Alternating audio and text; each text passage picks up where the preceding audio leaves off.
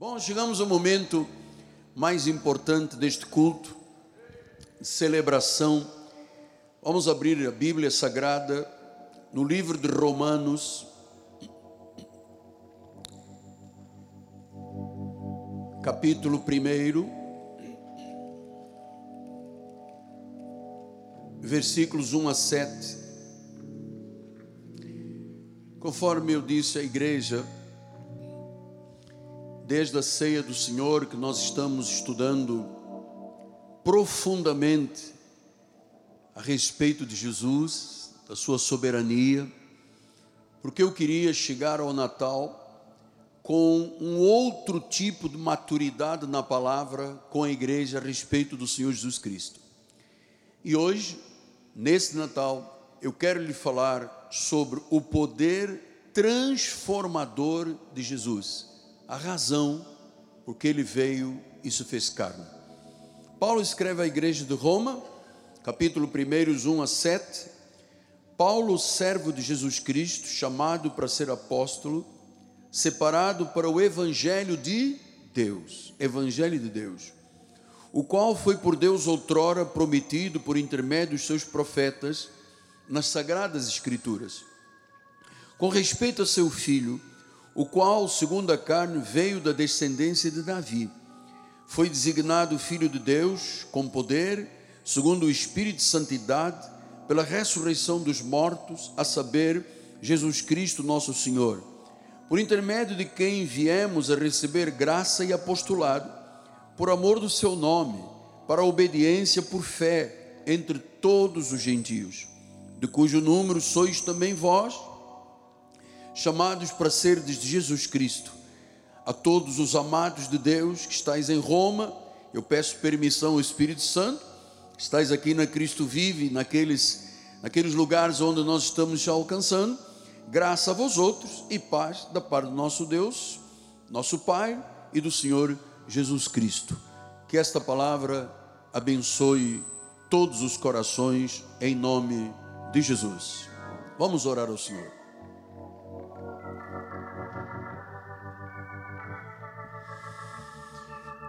Senhor Jesus Cristo,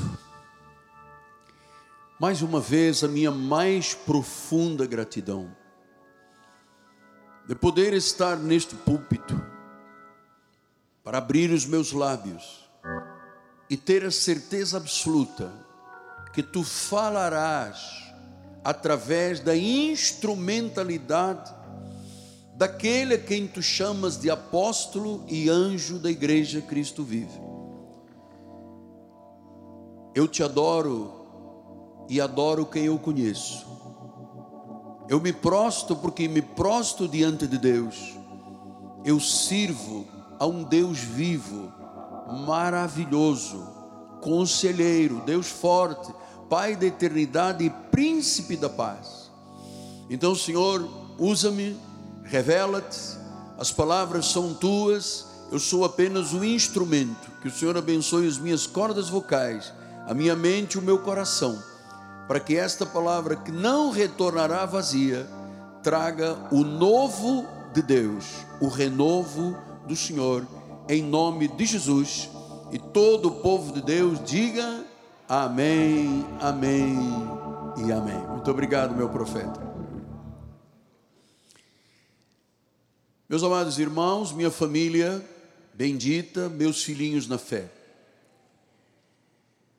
Eu creio muito e espero que todos membros do nosso ministério tenham um Natal muito feliz, um Natal maravilhoso, cheio de alegria, de paz, de muita luz, a luz de Jesus.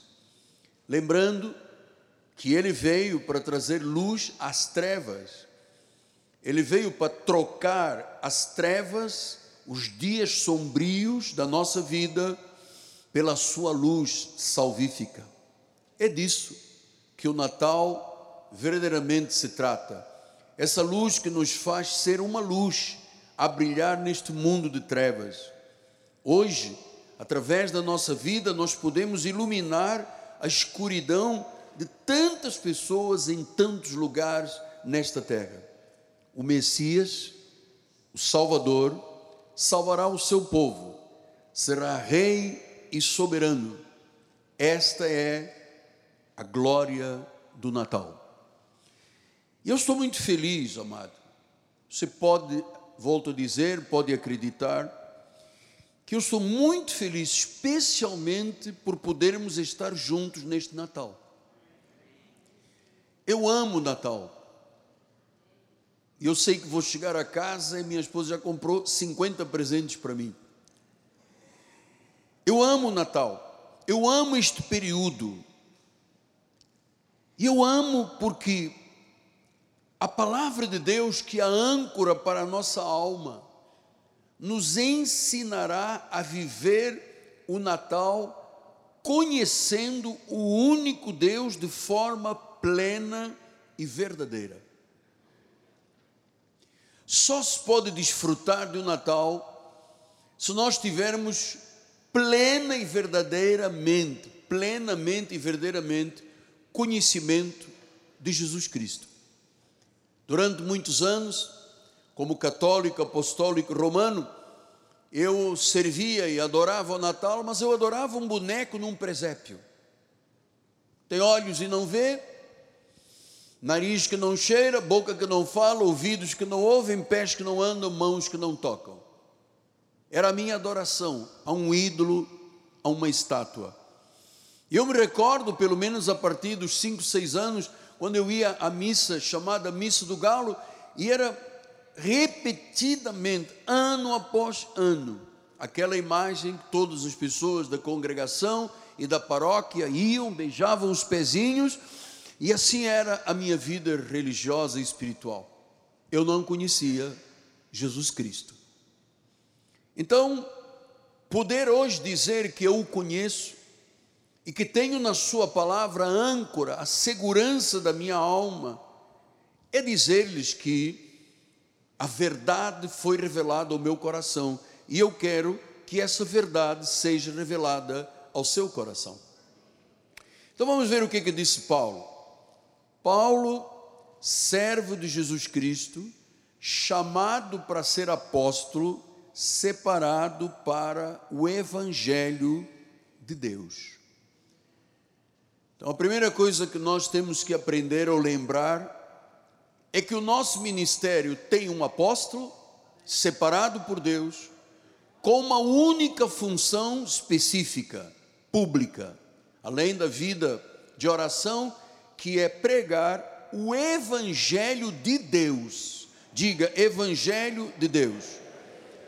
Lembre-se que Paulo diz no versículo 2: o qual foi por Deus outrora prometido por intermédio dos profetas. Então, os profetas profetizaram a respeito de Jesus, a respeito de boas novas, a respeito de um evangelho que eles não conheciam.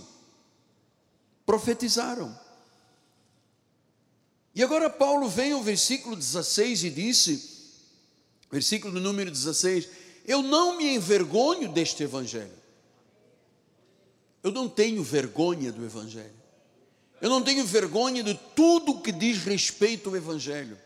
O culto, a oração, o louvor, a adoração, o dízimo, a oferta, a semente, a comunhão dos santos. Eu não tenho vergonha do evangelho. Por quê? Porque o Evangelho é o poder de Deus para a salvação. Sem o Evangelho não há salvação. Por isso que Paulo foi separado para ser o apóstolo pregador do Evangelho de Deus.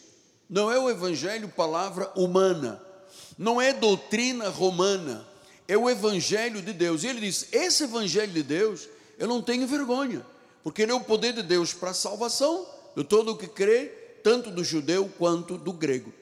Versículo 17: Visto que a justiça de Deus se revela no Evangelho, Evangelho de Deus. Ele diz: de fé em fé, como está escrito, o justo viverá por fé. Então, meus amados, certamente, ao longo deste ano 2023, os irmãos ouviram estas palavras que eu acabei de ler muitas vezes. Mas você sabe que sempre que eu leio a palavra de Deus, ela trespassa a minha vida com luz, porque ela é a verdade. Eu posso ler este versículo ou estes versículos mil vezes, eles têm sempre algo novo a iluminar a minha vida e o meu coração. Então, pela promessa do próprio Deus, nestas palavras iluminadas pelo Espírito Santo, o Espírito da verdade se revela no Evangelho de Deus. Paulo se descreve como um servo comprado por Cristo e diz que ele é um apóstolo, ele mostrou o ministério apostólico. Ele disse: servo de Deus, chamado e separado como apóstolo para o evangelho de Deus. Eu vou várias vezes reafirmar essa expressão, evangelho de Deus. Evangelho de Deus. O que quer dizer evangelho? Boas novas. Não existem boas novas transformadoras e regeneradoras se você viver apenas da lei. A lei é um ministério de condenação. Porque a pessoa poderia viver 99 anos cumprindo toda a lei. Se ele infringisse um artigo da lei, ele perdia todos os direitos alcançados durante 99 anos. A lei era injusta. Por isso foi buscado um novo pacto, agora melhor e superior à lei, que é a graça de Deus, que veio como revelação, e Paulo diz: é o Evangelho de Deus. E o Evangelho de Deus é o que, apóstolo? É uma mensagem de Deus a respeito de Jesus. Mensagem de Deus a respeito de Jesus. Portanto, o Evangelho de Deus é um Evangelho que pertence a Deus. É a mensagem de Deus. Foi Ele que criou foi ele que revelou a Paulo. Paulo foi chamado de apóstolo para proclamar o evangelho dele, a mensagem que é de Deus. Senhores, esta mensagem não pode ser alterada, não pode ser acrescentada, não pode ser retirado. Nós não podemos ouvir o evangelho de Deus, o que o evangelho diz, e acrescentar um plus um upgrade, não existe. Ele foi chamado para proclamar o Evangelho, as boas novas de Deus, a mensagem de Deus. O Evangelho foi criado por Deus, ele é o autor do Evangelho. Portanto, o Evangelho é de Deus e não pode ser alterado. E a minha luta, desde o início do ministério, conhecendo eu o mundo espiritual como eu conheço, vendo como o evangelho tem sido alterado e adulterado, eu tenho uma conduta ilibada também nesta questão, de não permitir que se acrescente ou retire alguma coisa que Deus chamou o meu evangelho, o evangelho de Deus. Essa é a nossa luta. A mensagem de Deus foi criada por Deus, Ele é o autor do Evangelho, o Evangelho é dele, é a história dele, é a história de Jesus, são as boas novas de Deus, são as boas novas, tudo que Jesus fez e ensinou, o que ele realizou na cruz, a sua ressurreição, tudo isto é parte do Evangelho. Pastor, mais uma vez, o que quer dizer Evangelho? Por exemplo, na palavra original grega, Evangelion, quer dizer mensagem divina. E é através desta mensagem divina que a fé vem, que eu confesso Jesus como Senhor e Salvador e a minha vida é transformada da morte para a vida, das trevas para a luz, das garras de Satanás para o reino do Filho do seu amor, os braços de Deus. O Evangelho é uma mensagem divina. Não pode ser maculado. Paulo disse: se não houver quem pregue, como ouvirão? Ele tem que ser pregado como uma mensagem divina. É o Evangelho de Jesus. Não pode ser mexido. Martinho Lutero, o grande, o primeiro reformista, em fevereiro de 1546, quando pregou o seu último sermão, antes de entrar em óbito, ele disse: Todo mundo precisa de ser orientado pelo Evangelho de Deus. E foi a óbito. Ele deixou o maior recado que a igreja de Jesus, o povo de Deus, nesta terra precisa de ouvir. Todo mundo precisa de ser orientado pelo Evangelho de Deus. O Evangelho de Deus, a palavra do Senhor, tem palavra para os judeus, o Evangelho da circuncisão, tem palavra para os gentios, o Evangelho da incircuncisão, através de Paulo. O Evangelho de Deus tem orientação para todas as áreas: para a família, para o casamento, para pais, para filhos, para empresários, todas as áreas da vida você encontra ensinamentos na Bíblia Sagrada. Não precisamos de consultar horóscopo, ou mapa astral, ou cartomante, ou quiromanto, ou borra de café, ou leitura da mão da cigana. Não precisamos disso. Nós temos a fonte da vida aqui. O Evangelho de nosso Senhor e Salvador Jesus Cristo, a mensagem divina.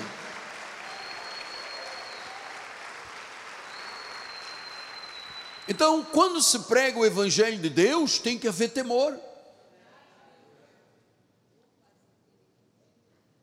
Porque eu vejo muitas pessoas que pensam que Deus é aluno dele. Não são discípulos, não são servos. Pessoas que dão ordens a Deus. Senhor, olha lá, hein?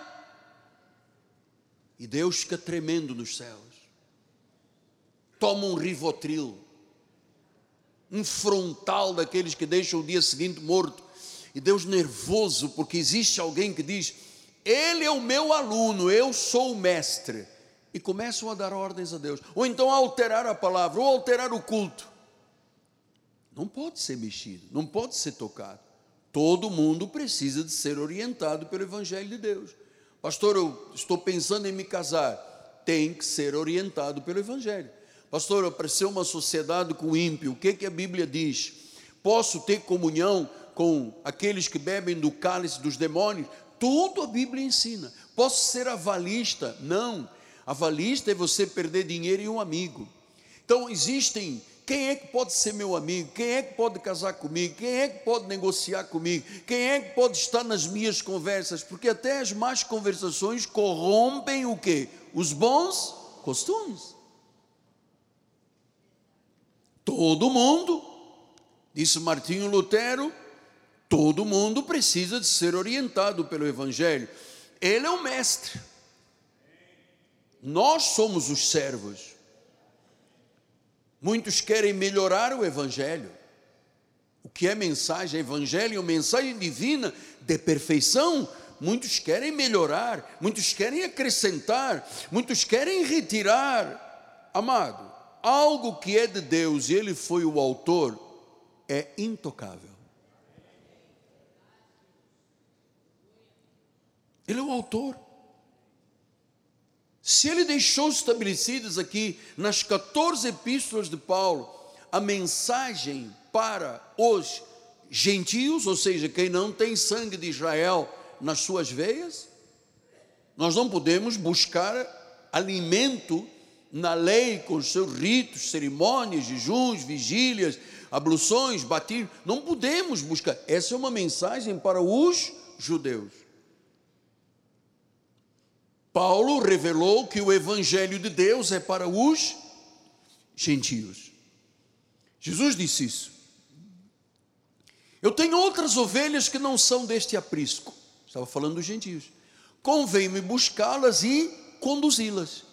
Como é que Jesus conduz os gentios à salvação? Através do Evangelho de Deus. Mas como este Evangelho chega a mim? Pelos apóstolos, profetas, evangelistas, pastores e mestres. É a forma da pregação ser anunciada. Então, é, em todos os tempos, há muitas pessoas que não estão satisfeitas com o Evangelho de Deus. Uma vez Jesus estava pregando galera pegou pedras e atirou nele, porque não concordavam com a doutrina dele. Atiraram-lhe pedras e Jesus disse a Pedro: Olha, se vocês quiserem também ir embora, siga o caminho. Nos encontramos no McDonald's para tomar um milkshake. E Pedro disse: Mas para onde nós iremos? És tu que tens as palavras da vida eterna. Não há como fugir desta realidade. Só Ele. Buda não tem, Alá não tem, uh, os grandes shirvás do Oriente Médio e do Médio Oriente não têm essa capacidade. O único que veio com uma mensagem divina, atenção, regeneradora, transformadora, que não volta vazia, porque a palavra é viva, eficaz, cortante, ela penetra o coração, ela vai aos intentos do coração. Quem pode ser a mesma pessoa depois de ouvir o Evangelho de Deus, a mensagem divina? O cabrito e o lobo. A ovelha não, a ovelha ouve e segue. O Evangelho de Deus. As minhas ovelhas ouvem a minha voz, o meu Evangelho, e me seguem. Eu lhes dou vida eterna.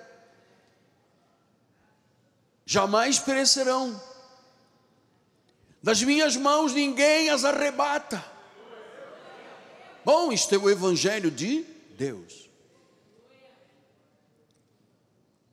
Então, em todos os tempos, sempre houve, sempre houve gente que não concordou, que prefere pregar um outro Evangelho. Graças a Deus, você está numa igreja reformada, da reforma protestante, nós pertencemos à origem da Dutch Reformed Church Todas as nossas raízes são baseadas na reforma protestante, a mensagem que é pregada pelo apóstolo, pelos seus bispos, toda é baseada na reforma protestante, não se acrescenta, não se retira, não se dá uma pitadinha de sal, não põe uma cereja em cima, a mensagem já é capaz de tudo. Paulo explicou isso. Você já me ouviu ler muitas vezes. Ele disse: Admira-me que estejais passando, está falando a uma igreja, aos Gálatas. A igreja dos Gálatas foi fundada por Paulo, como as demais igrejas primitivas. E ele disse a esta igreja, fundada por ele com a mensagem do Evangelho de Deus, a mensagem divina, o Evangelion. Admira-me que estejais passando tão depressa, daquele que vos chamou. Amados, agora vejam, não há outra forma de ser chamado para a salvação. É através da graça de Cristo. E Paulo diz: Eu estou admirado, porque vocês começaram comigo com a mensagem da graça e agora vocês estão passando para um outro evangelho, que não é mais a mensagem divina, que não é mais o evangelho de Deus. E ele disse no versículo 7: O qual não é outro. Ele estava dizendo: Não existe outro mas há alguns que perturbam e querem perverter o Evangelho de Cristo. Agora veja, os senhores, você está na igreja, você é dizimista fiel, você adora a Deus, você tem um coração santo, sagrado, tua vida é luz, você dispõe a sua vida, a sua família, seus recursos para cumprir os planos de Deus, e você ouve um outro evangelho que não o evangelho da graça, o verdadeiro evangelho. E veja uma coisa: se não for o verdadeiro evangelho, toda mensagem que não é evangelion, mensagem divina, o evangelho de Deus, ele é perturbador e pervertedor. Eu vou dizer com muito respeito, nós temos aqui profissionais da área e sabem que eu vou falar a verdade. Os consultórios dos psiquiatras e psicólogos cristãos estão lotados de crentes, perturbados e pervertidos por um outro evangelho. O evangelho do diabo que viu, eu estou vendo, ele está ali atrás, ele vai me pegar. O evangelho que se eu não jejuar, não tenho poder nem força. Se eu não for ao monte, eu serei um desgraçado. Se eu não ficar vários dias hum, em zen, eu vou ser todo. Amado, isso é um outro evangelho. Pastor, mas eu quero jejuar. Fica livre para jejuar, o problema é seu. Não precisa. Pode, mas não precisa. Porque se você achar que o jejum é que te aperfeiçoa e te fortalece, você está criando outro evangelho. Por que, que eu não busco em jejum para fortalecer o poder de Deus em mim? Porque eu tenho o poder de Deus em mim, porque eu tenho Cristo em mim. Tem Cristo em mim. Pastor, mas eu gostaria, amado, você não tem, eu não tenho domínio sobre ninguém, nem sobre a minha esposa eu tenho domínio. O senhor pode fazer o que quiser da sua vida. Eu estou lhe orientando a fazer o certo, o correto, o Evangelho de Deus, para você celebrar a tua vida diariamente, apaixonadamente, com uma paixão. Você acabou de ouvir a pastora Sueli, eu tenho dito isso aqui o mês inteiro. O, a paixão que eu tenho por Deus e pela palavra é avassaladora. Então ele disse: alguns perturbam, pervertem, pervertem o Evangelho de Deus, o Evangelho de Cristo. E ele diz: mas ainda que nós, ou um anjo, nós apóstolos, ou um anjo, um anjo apóstolo, sim, vindo do céu, vos prega o Evangelho que vai além do que temos pregado, seja anátema. Quer dizer que eu não posso tocar, não posso mexer, não posso alterar, porque o Evangelho pertence a Deus, é a história dele para o povo dele, no passado, no Velho Testamento para os judeus, no Novo Pacto para os gentios. Não posso, porque se eu buscar um outro Evangelho com rituais, obras da carne, o próprio Paulo, aliás, Jesus disse isso: a carne para nada aproveita, o espírito é que tem poder, o espírito é que aproveita, a carne para nada tem proveito. Paulo diz que o exercício físico da carne não acrescenta nada. Qualquer sacrifício que você faça, você está dizendo, Deus, o teu sacrifício não foi suficiente, então eu vou acrescentar a cereja no meu bolo, vou eu sacrificar. Esse é outro evangelho.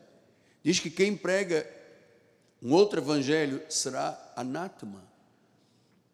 Então, eu entendo hoje por que, que Paulo tinha tanta preocupação, a mesma preocupação que eu tenho com a, com a mensagem a ser pregada. Nós não deixamos qualquer pessoa que chega aqui à igreja, temos um irmão aqui que veio, não sei o que, lá do interior, mas tem uma palavra profética. Falou, não, no nosso ministério não. A igreja tem profeta, tem apóstolo, tem profeta, evangelista, pastores, mestres. Nós não precisamos de receber orientação. Eu já lhe contei, no meu condomínio tem um senhor que trabalha na administração, que é de uma igreja, não preciso dizer o nome, mas ele várias vezes me encontrou e disse: Apóstolo, eu quero ir pregar na sua igreja. Eu tenho uma mensagem do Apocalipse. Eu disse: Qual Apocalipse que o irmão tem? Não, porque eu tive uma visão. Não, tem que dizer qual, porque nós temos na nossa igreja o Apocalipse segundo os olhos e a visão da graça de Deus. Estou esperando o irmão me chamar. Eu falei, mas é para já, amado. Porque pode confundir a igreja, pode confundir. As pessoas têm que ser alimentadas de alimento sólido, algumas de leite, quando começam o início da vida espiritual. Mas o alimento sólido, disse Paulo, é para os adultos.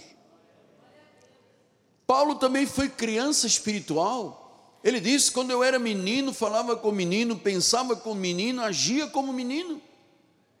Mas houve uma hora que Deus tirou as camas, tirou os véus, ele entendeu o que, que era a graça do Senhor, ele disse: não existe, para mim tudo é lixo.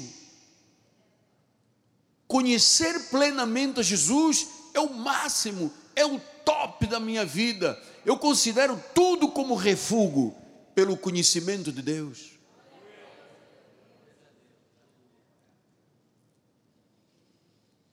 Então, Paulo escreve nesta carta, que eu entendo a carta dos Gálatas, é a carta que eu tenho um, uma ligação muito profunda, porque ela é a carta de libertação dos crentes.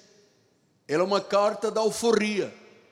Quando você estuda, lê, entende ouve a pregação sobre Gálatas, é uma carta libertadora. Ele diz: Foi para a liberdade que eu vos, que Cristo vos libertou, não vos submetais de novo a um jugo de quê? De escravidão. Então, quando você sai da lei e entra na graça, você é liberto de um jugo de escravidão. A lei é escravidão. A lei é escravidão. Então, Paulo começou a perceber que dentro da igreja que ele fundara, os Gálatas, a igreja da Galácia, que começaram a receber nas, como pregadores os que vinham da onde? De Jerusalém, que eram os da lei. Pedro, Tiago, João, Marcos, os que eram da lei começaram, não, é a nossa igreja, a mesma igreja, então podemos pregar. E começaram a pregar a igreja. Então Paulo diz: espera aí, eles estão perturbando, estão pervertendo. Atenção, se vieram de nós, está falando dos, dos apóstolos de Jerusalém, ou um anjo, se pregar um outro evangelho é anátema. Depois ele foi mais fundo com a igreja no capítulo 3. Ele diz: Ó oh, Gálatas insensatos. Olha a insensatez de se sair do evangelho de Deus para o evangelho perturbador. Ó oh, Gálatas insensatos, porque isto, amado, tem que ser pensado com temor, tremor, respeito e, e, e entendimento espiritual.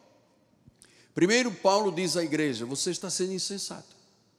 Você está dando ouvidos a outra pessoa, você está sendo insensato. Ele perturba, perverte e você está seguindo. Isso é maldição, isso é anátema. Depois ele diz assim: Isso aconteceu na insensatez da igreja. Ele diz: Quem é que vos fascinou? Você sabe que esta palavra fascínio do grego é baskainos. Baskainos quer dizer enfeitiçou ou embruxou. Uau! O Paulo está dizendo, igreja, vocês conheceram o evangelho certo, agora vocês estão indo para o outro, tão rápido. Vocês estão indo para o anátema. Certamente alguém vos bascai-nos, alguém te enfeitiçou, alguém te embruxou. É a palavra original grega. Bascai-nos, enfeitiçar ou embruxar. Ou seja, eles estavam no evangelho certo, começaram a ouvir o evangelho errado, não mais o que Paulo pregava, e Paulo disse: Isso aí é um fascínio, é bruxaria. A igreja estava submetendo a bruxaria espiritual, ao fascínio, à feitiçaria espiritual. Pastor, mas isso é muito duro. É verdade. É verdade. Paulo está explicando, é porque as, as 14 epístolas de Paulo não são dominadas pelas igrejas da lei. Eles ficam no Antigo Testamento em Mateus, Marcos, Lucas e João. Mas essa não é a mensagem para nós, a mensagem está nas 14 epístolas. Claro, nós usamos muitas coisas que são pérolas da graça que estão na Bíblia toda, mas a função, por exemplo, dos 613 mandamentos judaicos que ninguém cumpriu, não tem nada a ver com a nossa vida. Os ritos, as cerimônias, isso, o paga o preço sacrificial, se Jesus sofreu, tem que sofrer. Isso aqui é lei, é legalismo. Isso cega o entendimento das pessoas. Então, Paulo diz: é uma insensatez, um fascínio, um bascai-nos, que você tenha começado por Cristo. Né? Ele diz depois no versículo 2: o Jesus que foi exposto como crucificado, vocês começaram pela fé, pelo sacrifício de Cristo, e agora vocês estão voltados para outra coisa que não é mais esse evangelho. Então, qualquer pessoa que prega um outro evangelho que não é o de Deus, amaldiçoa as pessoas. Paulo disse em Gálatas 3,10: quem está debaixo das obras da lei está debaixo de maldição. Mas por que, que isso nunca foi dito? Não, foi dito. 1525, Martinho Lutero explicou isto à igreja romana. Uma das suas teses era exatamente sobre esta questão da lei e da graça. Então existem é, várias gerações debaixo da rigidez do obscurantismo e da cegueira da lei, gerações vendo bisavô, avô, pai, mãe, filhos, netos, debaixo disto aqui. Amado, eu não consegui entender até hoje como é que uma pessoa sã, lúcida, orientada, pode ficar 10, 15, 20 anos fazendo correntes, sacudimentos, sem ver nada de Deus na vida. Está ali amarrada, está ali presa. É como se fosse enfeitiçada. Então, Gálatas 1,7, vamos voltar lá. O qual não é outro senão que alguns perturbem pervertem o evangelho, querem perverter o evangelho de Cristo. Eu tenho que ter muito cuidado com isso. Eu tenho que ter muito cuidado com isso. Os bispos têm que ter muito cuidado com isso, porque nós estamos tratando da sua vida, da sua família, da sua vida eterna, das suas emoções, da sua profissão, da sua carreira, do seu dinheiro. Nós, temos, nós tratamos em todas as áreas. Isso não pode ser tratado com anátema.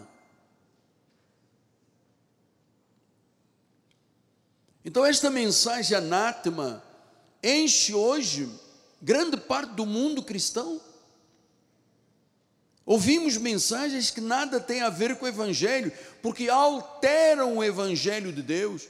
Oh, amados, existem líderes, denominações que estão reescrevendo a Bíblia. Reescrevendo a Bíblia tirando o que eles acham que não deve ter. Existem denominações que o que Deus condena, eles tiram e põem outros versículos aleatórios. É isso que as pessoas estão fazendo, estes são os últimos tempos, alterando o Evangelho de Deus.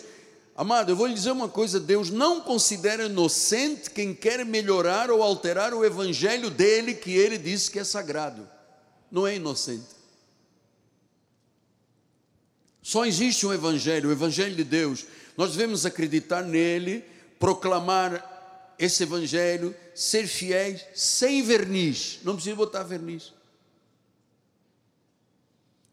Pastor, mas por que tanta gente quer melhorar, quer reescrever, alterar o que Deus disse? Por que, que tentam mudar o Evangelho? Eu vou lhe dizer porque Paulo já ensinou. Porque tem vergonha do Evangelho. Paulo disse: Eu não tenho vergonha do Evangelho. Estas pessoas que querem alterar os versículos têm vergonha do Evangelho. Eu não tenho vergonha do Evangelho. Eu não oculto quem eu sou. Se eu andar com a Bíblia no meu carro, na rua, onde for, eu não vou esconder debaixo do meu terno, nas cordas, para ninguém saber que eu sou crente. Pelo contrário, eu tenho que ser luz e sal porque eu conheço o Evangelho, eu sei o poder que tem esta palavra, que mais nenhuma palavra tem este poder. Você pode ler todas as obras dos filósofos gregos, todas as obras de Shakespeare, você pode ler todas as obras dos deuses do Oriente, dos Shirvás, do Buda, nenhuma palavra te transformará. Mas quando chega a luz de Deus, quando você ouve Jesus Cristo, você, você tem que, se você é ovelha, você tem que ouvir e ouvir para a eternidade. Então as pessoas têm vergonha do Evangelho. E você sabe por que, que tem vergonha? Eu vou te explicar.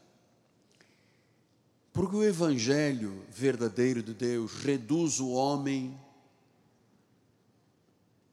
a um homem pequeno na carne e coloca Deus como Altíssimo pessoas não querem. Ele é o aluno, tem que ser o contrário. Eu sou o Altíssimo e Deus fica no cantinho dele, no, no trono, muito agitado. Meu Deus, como é que foi? Como é que alteraram? Eu é que sou o Santíssimo, eu é que sou o Altíssimo, eu é que sou o Messias, Rei de Reis, Senhor do Senhor, sou a brilhante estrela da manhã, sou a rosa de Saron, sou aquele diante do qual os reis que vieram do Oriente se prostraram, adoraram há uma história do mundo. E agora vem um homem e diz: Eu não concordo com este versículo. Você percebe que estas pessoas que não concordam com o que Deus diz reduziram Deus ao pó e o homem cresceu. Só que Deus não divide a sua glória com ninguém. Não pode dividir a sua glória. Este ano foram curadas aqui na igreja, maior parte, nem eu, eu nem sabia da maior parte, mais de do, acho 20, 12, 15, um número alto de pessoas tinham câncer e foram curados. Eu não vim aqui badalar com um sino, é, porque eu estava pregando quando a irmã ouviu Deus, olha, eu quero uma estátua, eu quero é temer, temer virar uma estátua de Saulo, isso é que eu tenho temor, amado.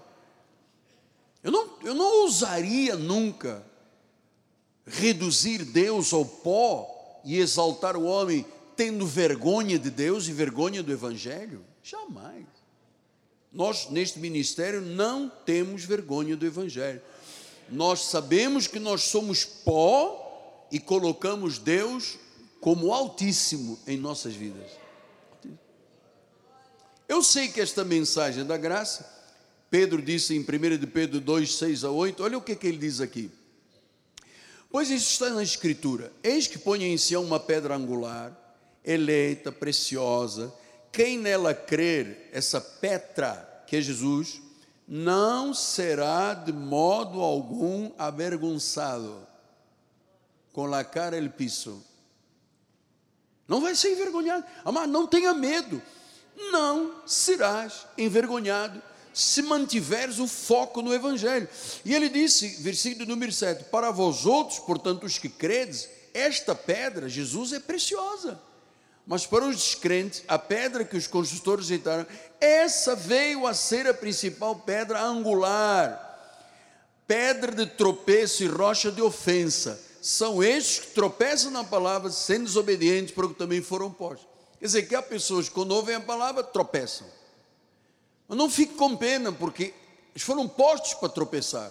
São cabritos, não são ovelhas, são lobos, não são ovelhas. Agora, quem é da salvação, quando ouve, ele diz: Oh, pedra preciosa, minha segurança. Eu levanto, eu abato, eu constituo reis, eu tiro o rei do trono.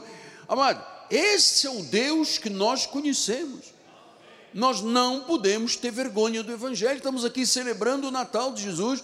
Por isso, Paulo disse em Romanos: vamos voltar. Eu não me envergonho do Evangelho, é o poder de Deus para a salvação daquele que crê. Pode ser judeu, pode ser grego, brasileiro, português, o que for.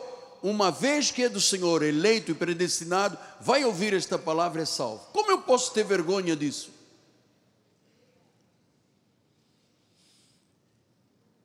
Eu vou dizer, eu não sei qual é o percentual, mas eu creio que é muito baixo, de ministérios que acreditam que o Evangelho é o poder de Deus para a salvação. Basta o Evangelho. Jesus é suficiente Salvador, suficiente, quer dizer que eu não posso acrescentar nada. Eu acho que menos de 10% crê desta forma. Porque se crescem, eles não acrescentariam ao evangelho que pregam sal, óleo, rosa, corrente. Não, não acrescenta, porque o justo vive por fé. Porque acreditamos na suficiência do Evangelho, que é o poder de Deus para a salvação. Se eu acrescentar alguma coisa, sim, apóstolo, mas just in case, e se o diabo me pegar, então eu vou ficar sete dias sem comer e 14 noites sem dormir. Você está acrescentando. Deus disse: não precisa. Se nós temos paz com Deus mediante a fé. Cristo em nós é a esperança da glória. Das mãos dele ninguém pode arrebatar. Nada nos pode separar do amor de Deus. Ele é a plenitude da divindade. É o poder de Deus. Então, quando começa a haver muito sacrifício, muita cerimônia, muito, muito fogo estranho, batismos, você começa a ver a obra de Jesus não foi suficiente. Eles não acreditam quando Jesus disse em João 19:30, está consumado, consumato esto, está completo, está hecho, it's done. Deus diz: não pode acrescentar mais nada, eu fiz uma obra perfeita. Uma obra perfeita.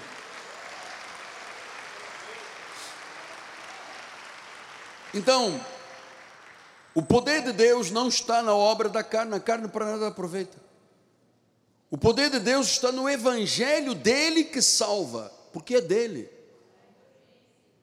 O Evangelho não são métodos, não são programas, não é o jejum de Daniel, isso é outro Evangelho. Só o Evangelho de Jesus tem o poder de transformar um homem, uma mulher, pode ser rixosa, pode ser o que for o homem, a mulher, a família. O Evangelho tem o poder transformador. Nós ouvimos aqui tantos testemunhos aí que estão sendo gravados pelo Rob, esposas dizendo: eu era agressivo, eu era murmurador, eu era isto, era aquilo. Comecei a ouvir o Evangelho, o Evangelho me transformou numa nova mulher. Hoje eu sou uma boa esposa, sou uma boa mãe. Eu brigava, eu, eu, sabe? O Evangelho faz esta transformação. Por isso eu acredito, cada mensagem, Paulo diz, de glória em glória, de glória em glória. O Espírito Santo nos torna a imagem do Senhor pelo Espírito. Então, de glória em glória, de mensagem em mensagem, amado, Deus trabalha em todas as áreas, na mente, nas emoções. Eu não entendo um crente que tem 30 anos de igreja e diz: Eu preciso de cura interior. Aí o pregador manda ele se deitar no altar. Coloque-se na posição de feto. Você lembra quando você estava na barriga da sua mãe? Fica um feto. Aí ele põe-se na posição de feto. Você está ouvindo seu pai brigar com a sua mãe? Ele não se lembra bem, mas para não passar mal, diz: é, Eu estou ouvindo papai brigando com a minha mãe. Mas é, isso foi para você. Você viu a sua mãe xinguilando e tal, isso ficou em você. Você é um traumatizado, tem traumas, você surta, porque o seu pai e a sua mãe brigaram muito quando você estava fetinho lá sendo gerado. Ou então aquela pessoa diz: Mamãe queria fazer aborto, eu, eu fui rejeitada desde o ventre. Senhoras e senhores, quem está em Cristo é uma nova criatura, as coisas velhas já passaram, tudo se fez novo. Tudo se fez novo.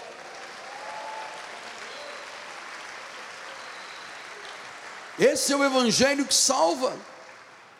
Não são métodos, não são programas, isso é um outro evangelho. O evangelho transforma, o evangelho faz a mente se transformar na mente de Cristo, o coração é circuncidado pelo poder da palavra, a pessoa começa a entender a sua suficiência que vem de Deus, entende o significado do culto, do dia do Senhor, da contribuição, tudo isso é o Espírito que faz, eu não posso fazer na sua vida, eu posso lhe ensinar o caminho.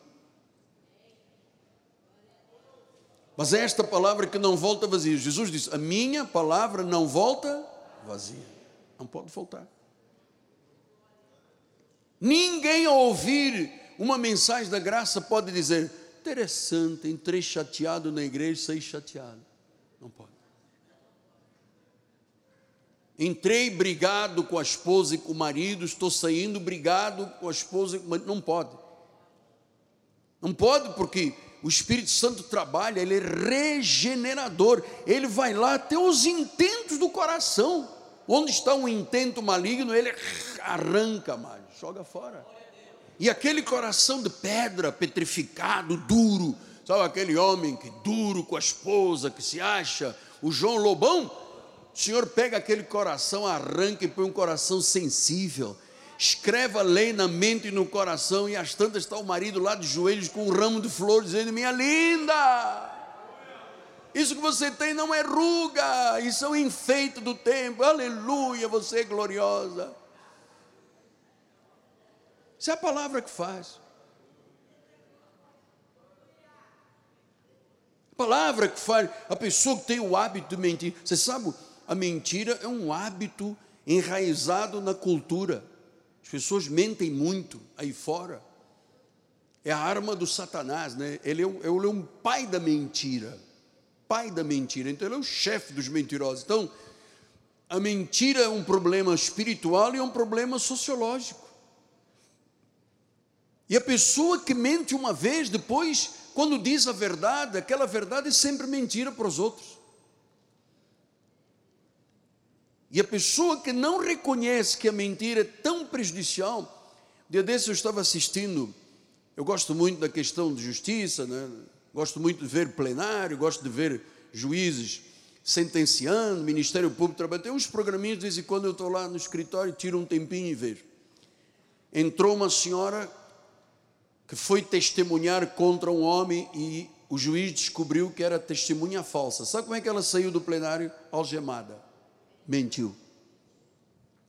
Indo o juiz disse: Você é mentirosa. Sai algemada, que você veio aqui mentir. Saiu algemada. Então há muita gente algemada com a mentira, mano. Nós, graças a Deus, que uma coisa que Deus me libertou do início da minha vida espiritual foi da língua obscena e da mentira. Porque não há mentira grande, pecado pequeno, pecado grande, ah, tem um pecadão. Não, é uma cruzinha na boca. Não, não existe. Mentira do diabo, é falsidade.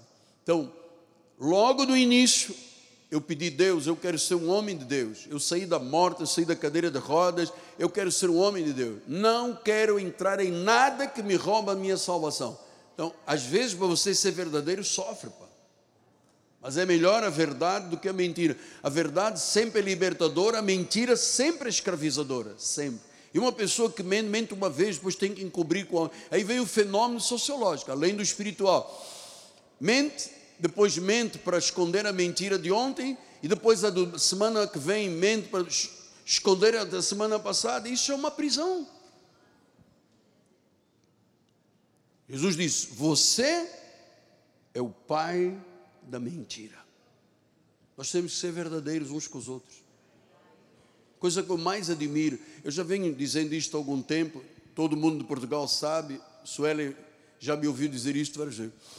Eu me admirei muito quando chegamos, quando constituímos o ministério em Portugal, a coragem que os irmãos que pecavam, erravam, falavam mal do outro, reconheciam e diziam: Senhor apóstolo, eu posso subir no púlpito para pedir perdão? Vários foram fazer isso. Eu ficava, meu Deus, esta pessoa vai se expor. Mas era libertador. Pessoas chegavam e diziam: Eu pequei contra você, contra o pastor, contra a igreja. Peço perdão, vamos ficar numa boa. Eu disse: Mas como é que ele tem coragem de se expor? Ele tem coragem porque ele é espiritual, é de Deus, então ele tem coragem de se expor e de se libertar. A mentira escraviza. Nós adotamos na nossa casa, só tem uma senha de telefone e uma senha de internet, não tem duas, três, eu não fico de noite no telefone, minha esposa, com uma senha estranha, não existe isso aqui. É a verdade. Jesus é a verdade. Ele disse: Eu sou o caminho, eu sou a verdade e eu sou a vida. Então nós precisamos, irmãos, de pregar este evangelho cada vez mais. Tenho anunciado que em 2024 nós vamos voltar a ser ainda mais fortes. Porque não há nada mais poderoso para mudar a vida de uma pessoa do que o Evangelho de Jesus. Então, o Evangelho de Deus, sabemos que é nesse Evangelho da graça de Deus que está o poder de Deus, que é o verdadeiro Evangelho, que é o Evangelho, que é a mensagem divina, que são as boas novas de grande alegria. Então agora pense comigo. Quando você lê Mateus, Marcos, Lucas e João, eu sempre digo, no original não está escrito Evangelho de Mateus, Evangelho de Marcos, Lucas e João, está escrito livros. Esses livros são históricos, são declarações bibliográficas sobre Jesus. Alguém via e escrevia sobre a vida de Jesus nos dias da sua carne, no cumprimento da lei. Mas ali não estava o evangelion, o evangelho da incircuncisão. Ali estava o cumprimento da lei. Eram livros históricos, declarações bibliográficas, claro, com toda a verdade do mundo, mas ali não pode estar o centro da minha vida. O centro da minha vida tem que estar nas 14 epístolas de Paulo. Ah, porque Jesus jejuou, tem que jejuar, Jesus enfrentou o diabo. Nosso foco não pode estar nisso, irmãos. Isso tudo aconteceu antes da cruz. Aquela mulher, filha de Abraão, que o diabo deixou ela encurvada 18 anos. Até a morte e a ressurreição de Jesus, o diabo podia entrar e sair das pessoas. Agora nós somos o templo do Espírito Santo. Na ressurreição de Jesus, o Espírito habitando em nós, somos templo do Espírito Santo, não casa de demônios. Então você tem que saber o que aconteceu antes da cruz e depois da cruz. É aqui que está a diferença entre a lei e a graça. Portanto, Gálatas 2, 6 e 7, ele diz: Quanto àqueles que pareciam ser de maior influência, quais não tenham sido outrora, não me interessa, Deus não aceita a aparência do homem, a esses digo que me pareciam ser alguma coisa, nada me acrescentaram. Nada me acrescentaram. Versículo número 7. Antes, pelo contrário, quando viram que o evangelho da incircuncisão me fora confiado como a Pedro da circuncisão, então, Paulo está dizendo: se você ouvir uma mensagem da lei, nada te acrescenta. Mas quando você ouve a mensagem do evangelho da incircuncisão, aí você está no verdadeiro evangelho de Deus. Senão, não acrescenta. Essa semana eu recebi um telefonema muito importante de uma pessoa muito poderosa no evangelho muito poderosa, rede de rádios, televisão, vai tudo agora para o ar. E ele me ligou e disse: Apóstolo Miguel Ângelo, eu queria que o senhor fosse parte da história do meu canal de televisão, dos meus canais de televisão, da minha, minha rede de rádios. Eu disse, mas a mim, mas eu, somos diferentes denominações, vai casar o negócio, né? Vai, vai, dar, vai dar ruim. Ele disse, mas o senhor sabe o que, é que eu prego? Não sabe? Ele disse, mas é claro, é por saber que você prega assim que eu quero o senhor na televisão. Eu quero o senhor na minha rede. Eu disse, mas o senhor, constrangido que eu fiquei, o senhor podia chamar Flávio? Ele disse, não, é, isso é para trazer política para o meu canal. Não quero política, quero igreja, quero mensagem. E quando os assessores, ele comunicou os assessores, antes de ter falado comigo, comunicou, olha, o apóstolo Miguelani vai fazer parte. Eu não falei com ele, mas ele vai fazer parte. Eu disse, o que é que disseram ele? Mas cuidado com ele, ele é um homem muito perigoso. Ele diz que salvação não se perde, que o diabo não pode nos tirar das garras das mãos de Jesus, que a salvação não foste vós, fui eu. Ele diz essas coisas, o senhor vai aceitá-lo. Ele diz, ele diz essas coisas não, não estão na Bíblia? Estão, então ele tem que entrar. Pena que nós não dizemos também.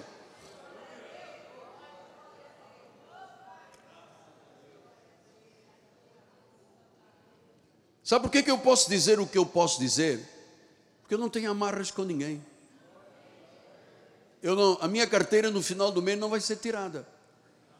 Eu posso ser livre. Eu sou livre. Quando Deus me tirou da antiga denominação, e criou o ministério da Igreja Cristo Vive é para que eu fosse livre para poder ensinar a verdade, não com compromisso depois chegar no final do dia e o bispo me tirar a carteira e dizer: "Vou te mandar lá para a Amazônia, lá no meio da Amazônia com os macacos não sei de quê". Eu não queria. Então, Deus disse: "Esse homem não pode continuar nesse esquema aí". Eu sou livre. Então, é, entenda a responsabilidade do meu altar. Entenda a responsabilidade da minha vida. Eu imagino quando Jesus chamou os fariseus, oh raça de víboras, hipócritas. Se fosse hoje eu a dizer isso aqui, meu irmão, engajaria ódio. A pessoa já ia embora da igreja. Ele chamou raça de víboras, hipócritas. Ué, eu estou repetindo o que está na Bíblia. Está falando aos fariseus, aos legalistas? Não, mas. Ah, Paulo disse: os cães, os da lei são cães feiticeiros. Se eu disser isto aqui, amanhã não tem igreja. Mas eu tenho que ter liberdade de ser o pastor. Eu tenho que falar a verdade. A verdade é que liberta. Você não veio aqui para receber uma palavra que te interessa. É o que interessa em Deus para a tua vida. O que Deus tem interesse que seja para a tua vida.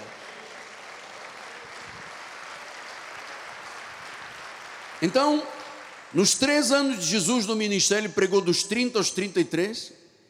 Ele pregava o quê? Lembra-se que é uma bibliografia de Jesus. João escreveu, Mateus escreveu, Marcos. Mateus, Marcos e Lucas escreveram o evangelho chamado sinóticos. São muito parecidos, dizem as mesmas coisas em outros versículos, né? Depois vem João. Então, o que que Jesus pregava? Diz em Mateus 3: Naqueles dias apareceu João Batista pregando no deserto da Judeia e dizia: Arrependei-vos que está próximo o reino dos céus, porque este é o, este é o referido por intermédio do profeta Isaías: Vós que clamam do deserto, preparai o caminho do Senhor, endireitai as suas veredas. O que, que ele pregava? O evangelho do reino. O que, que João diz? Arrependei-vos. Então, está próximo o reino dos céus. Era o evangelho sobre o reino. João Batista dizia: o reino está próximo, você tem que se arrepender. Ainda a verdade não tinha sido liberada. O que quer dizer arrependimento? Arrepender vem da palavra grega metanoia, mudança de mentalidade, agir diferente, comportamento diferente. Quem se arrependeu, amado, tem que passar por isto: mudança de mentalidade, o agir tem que ser diferente e o comportamento, seja ele espiritual ou moral, tem que ser diferente. Metanoia. Então, mas quando se prega o evangelho do reino, ele não tem a capacidade do evangelho de Deus. Um é sobre o reino, é a bibliografia de Jesus, os atos de Jesus, os milagres de Jesus, mas a única palavra que tem a capacidade de atingir o coração, a alma e o espírito e girar a página da vida da pessoa para uma nova vida é o evangelho da circuncisão, da incircuncisão. Só a graça de Deus. Porque se você ficar só olhando Mateus, Marcos, Lucas e João, você vai perceber que esta palavra não é capaz de atingir o coração, a alma, o espírito e virar a página da vida. Não tem essa capacidade.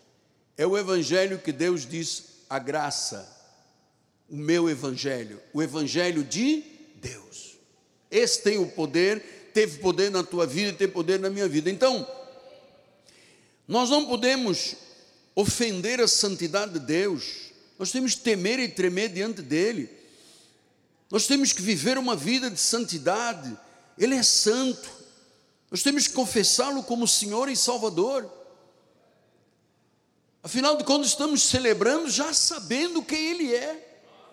Não é uma figura mística. Não é uma narrativa que João viu acontecer Veio o dia do Pentecostes, o Espírito passou a morar em nós. Ninguém pode dizer que Jesus é o Senhor se não for pelo Espírito. Há uma transformação de vida. Nascemos de novo. Nascemos do alto, nascemos da palavra. Somos novas criaturas. Agora, Deus quando você entende o que é eleição, predestinação, soberania de Deus, falso livre-arbítrio, você começa a entender. Isso foi a palavra que atingiu o teu coração. Diz que a palavra é poderosa, ela corta, ela separa juntas e medulas, a carne do espírito e vai até os intentos do coração. Só a palavra viva da graça de Deus é que tem este poder.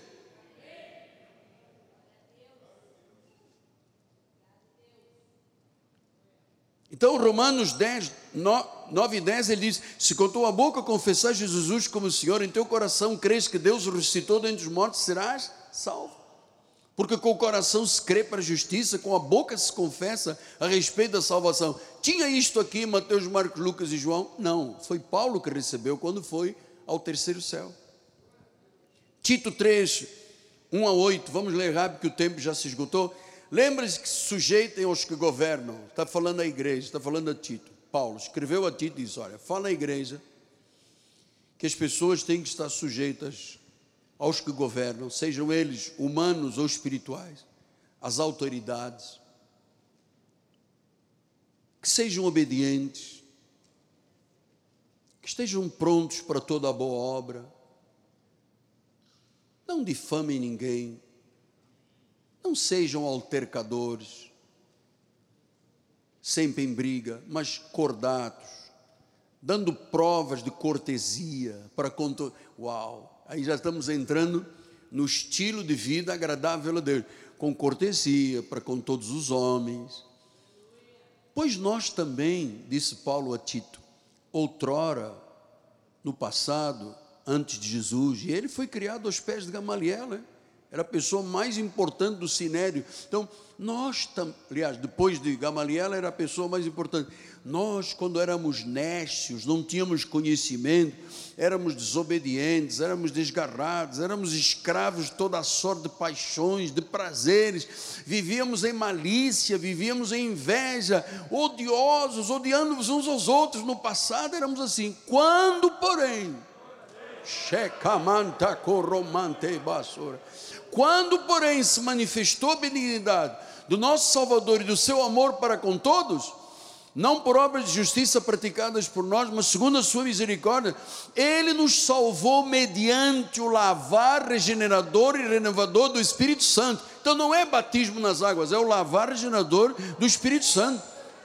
E ele que ele derramou sobre nós ricamente por meio de Jesus Cristo, nosso Salvador, a fim de que justificados pelo jejum, não, justificados por graça, nos tornemos seus herdeiros segundo a esperança da vida eterna.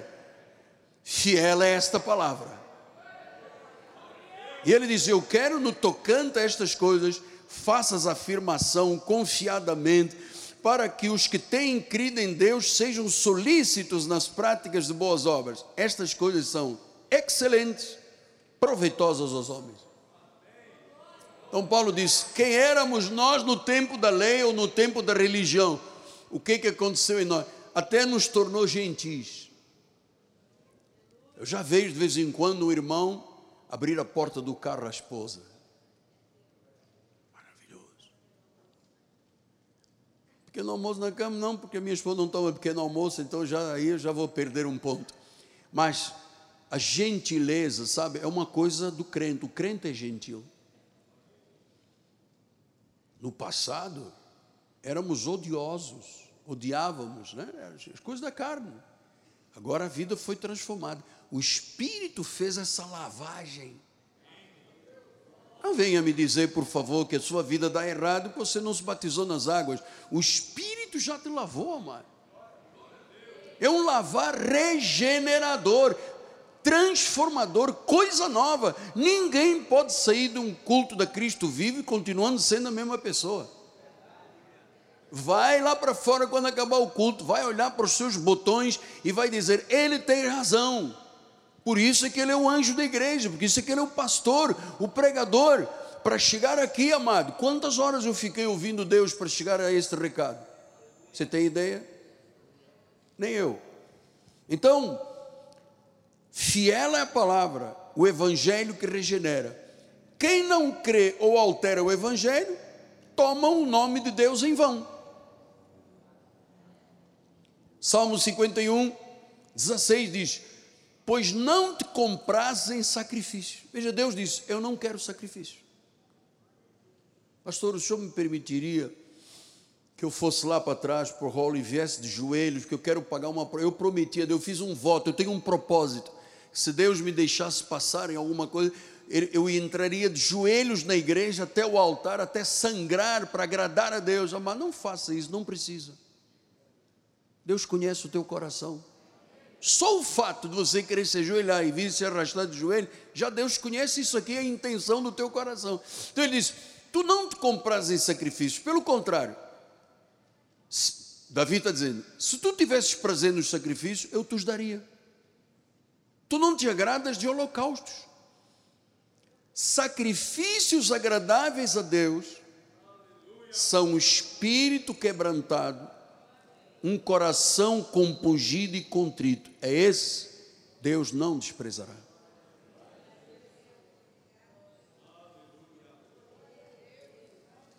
É como um casal. O casal está bem e as tantas têm uma discussão de relação, DR. E um alterca a voz, outro diz não sei o quê, ameaça, faz um negócio. Bom, então essa, essa situação tem que ter divórcio. Você se aprende com a vida, mano. Só porque se discutiu uma situação já tem que ter divórcio. Ah, mas eu não aceitei aquela palavra. Bom, e aí eu vou me embora porque eu não gostei da palavra. Amado, ouça uma coisa. Deus é soberano. A Bíblia diz: tudo coopera para o bem daqueles que amam a Deus. Nós temos que ter muito cuidado quando abrimos a boca e dizemos o que não devíamos dizer. Por isso Deus deu dois ouvidos e uma boca. Temos que ouvir mais do que falar. Essa é que é a verdade. Então Deus, o que Deus quer é um espírito quebrantado, é um coração compungido e contrito. Diz que Deus não despreza. Esse coração compungido e contrito é aquele que tem uma relação íntima com Deus, aquele que ora, aquele que guarda os seus lábios, aquele que guarda os seus ouvidos, aquele que vive o verdadeiro Evangelho de Jesus, que conhece, que pratica, que entende quem é o ressuscitado, entende a obra de Jesus, entende, entende a obra sacrificial de Jesus. Então, meus amados, espírito quebrantado e coração compungido e contrito. Alguém ontem mandou um áudio para mim e disse: Eu conheço o senhor há muitos anos. Durante todos os anos do ministério, há muitos ventos sempre que sopram. E ele disse: Interessante, eu não lhe ouvi mudar a sua posição, a sua voz, a sua postura e a sua mensagem. O senhor é um homem muito digno. O que você queria de mim? Esperava outra coisa? Senão a dignidade de um pastor. Eu não posso ser diferente que um vento sopra sobre a minha vida. Eu não posso alterar a minha educação espiritual feita pelo Espírito Santo ao longo de tantos anos porque tem um vento soprando nas minhas costas. Eu vou continuar sendo o mesmo. Eu creio em Deus, senão não poderia estar aqui. Então, creia nessas verdades. Nós temos que proclamar o Evangelho certo, o Evangelho de Deus para a salvação o Evangelho que é sobre Jesus, é sobre o ressuscitado, sobre a obra da cruz, sobre o que ele fez após a morte e a ressurreição. Tudo isso é o Evangelho de Deus. Evangelho de Jesus. Nós acreditamos no seu nascimento virginal, por isso nós estamos celebrando hoje o nascimento de Jesus mais uma vez para nós é o ressuscitado, mas no calendário litúrgico, ele viveu 33 anos, dos 30 aos 33 ele foi o ministério pregador, o profeta e apóstolo.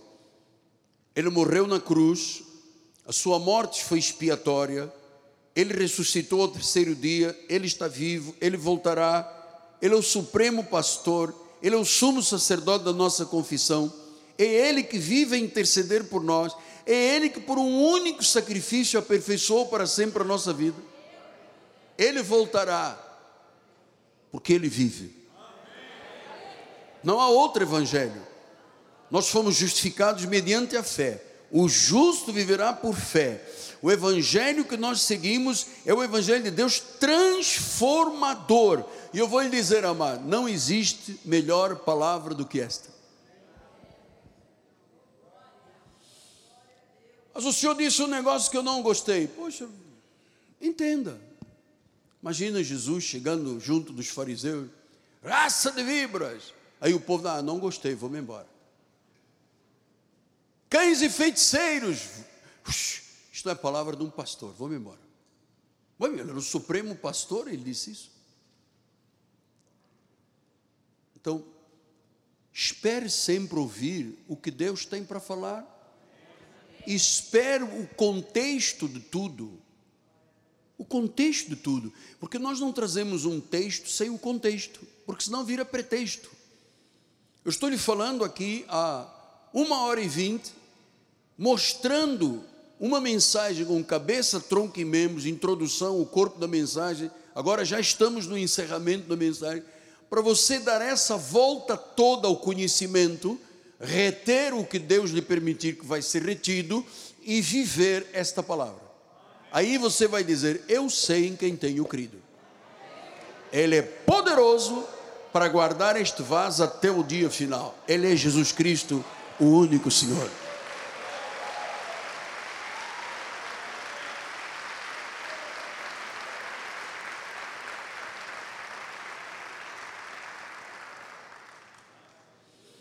Senhor Jesus,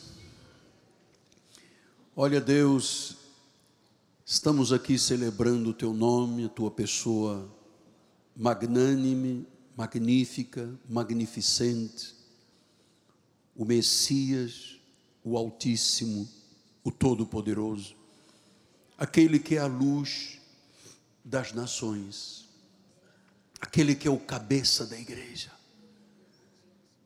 o Deus verdadeiro. Não há outro Deus, o Deus vivo, aleluia.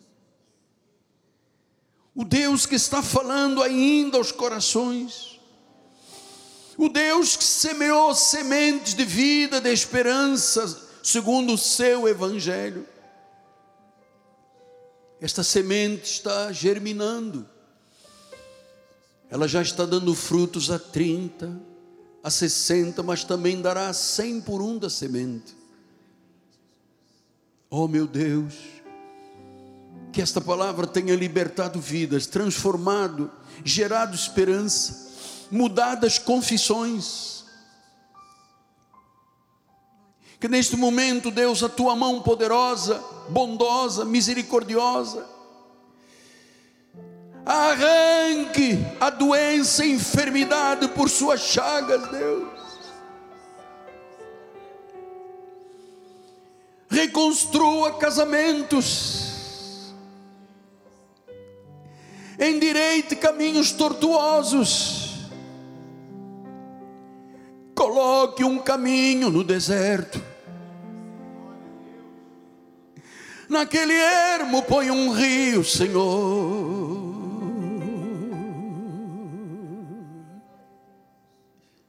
Eis que é o novo.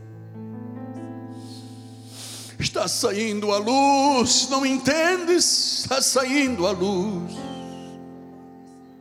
Eis que é o novo. Que o Senhor renove a tua mente, o teu coração. Que o teu espírito seja grandioso. Que você possa ver a glória do Criador. Porque Ele é o Senhor. Ele é o Senhor. Senhor de senhores, Ele é Rei de reis, Ele é o soberano só Ele é digno, só Ele é digno, porque só Ele é Deus. Adorado seja o Senhor, sobre tudo, sobre todos. Eu te digo: não temas porque eu sou por ti contigo, não temas. Essa doença não te matará. Eu te darei vida longa. Essa tua causa na justiça prevalecerá a tua vitória, porque eu sou o teu juiz, eu sou o teu advogado. Eu pelejo as tuas pelejas. Eu nunca me esquecerei de ti. Eu nunca me esquecerei de ti. Eu nunca me esqueceria de você que me ama, que me serve, que me adora, que se prostra, sabendo que eu sou Deus, o único Deus, o único Deus sou de eternidade a eternidade. Fui eu que amor te predestinei. Olha, eu te chamei, entende? Eu te justifiquei, e eu te dei a minha glória, e te glorifiquei, e viverás eternamente, porque eu sou Deus, eu sou o caminho, eu sou a verdade. Eu sou a vida, sou teu Deus, eu te amo, eu te amei primeiro, muito mais agora que te reconciliei, te salvei, muito mais agora. Eu estou neste lugar Eu conheço os teus pensamentos. Eu conheço o que vai dentro do teu coração. Fui eu que abri essa porta que ninguém pode fechar. Eu fechei aquela porta, irmão, meu filho, que ninguém mais vai poder abrir.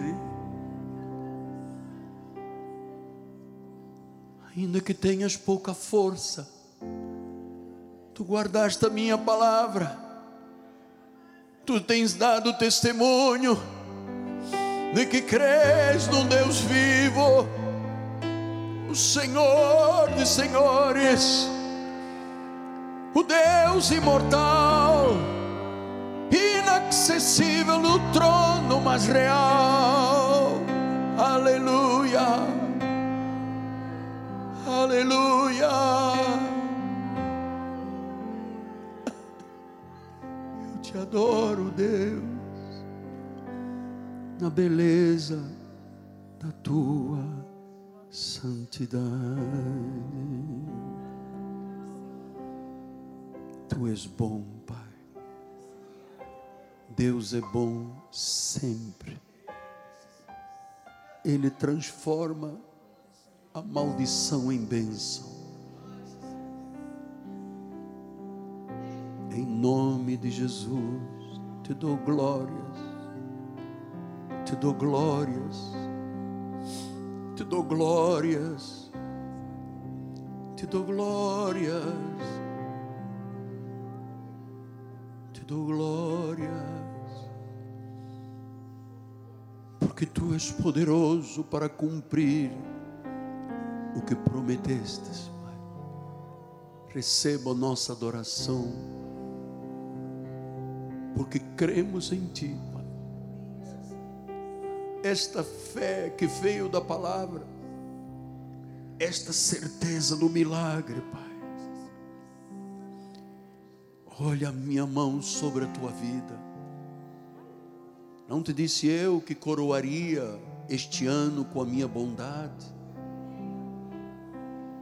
Não te disse eu no passado que as minhas pegadas destilariam fartura?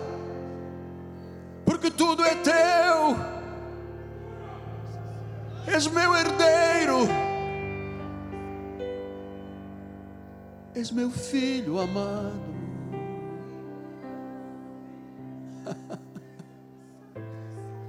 Ele é santo, Ele é santo, Ele está aqui vivo. Ele está se movendo em cada coração, em cada espírito, em cada alma. Ele está se movendo na vida daqueles que estão pelas mídias sociais. Há um mover de Deus que circula neste momento os quatro cantos da terra. Aleluia! É o Senhor que está operando é a câmara que está ligada em mim, por favor.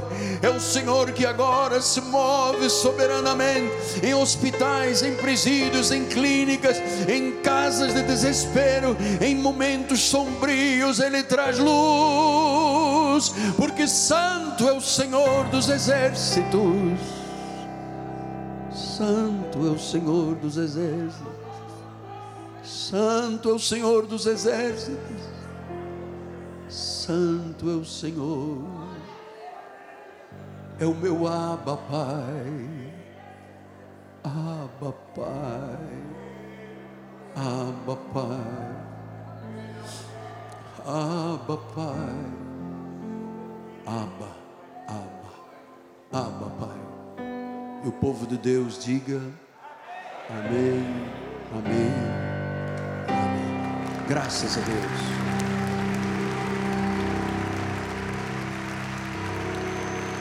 Graças a Deus. Vamos ficar de pé. Mais uma vez. Feliz Natal a todos. Amanhã, seis horas da tarde, a nossa cantada. Venha, traga a Deus um presente, uma vida de alguém que lhe acompanhará em nome de Jesus. O bispo vai dar a bênção final. Glórias ao Senhor. Levante as suas mãos.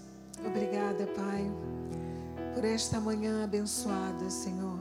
Por esta manhã gloriosa, Jesus porque tu transformaste as nossas vidas, Senhor. E nós sabemos que tu és o melhor, o maior presente, Senhor, que podemos ter. Todos os dias aos nossos lados, nos aconselhando, nos dizendo o melhor caminho a seguir, Senhor. E agora te pedimos, põe os teus anjos a nos guardar. Senhor, que nós passemos incólume a homem mau, o fraudulento, o sanguinário, Senhor, porque nós cremos num Deus que pode todas as coisas. Deus pode todas as coisas e ainda é tempo este ano de você ver o agir de Deus. Feliz Natal em nome de Jesus. Amém. Glória a Deus. Feliz Natal a todos. Vamos terminar cantando um corinho lindo. Qual é o escolhido?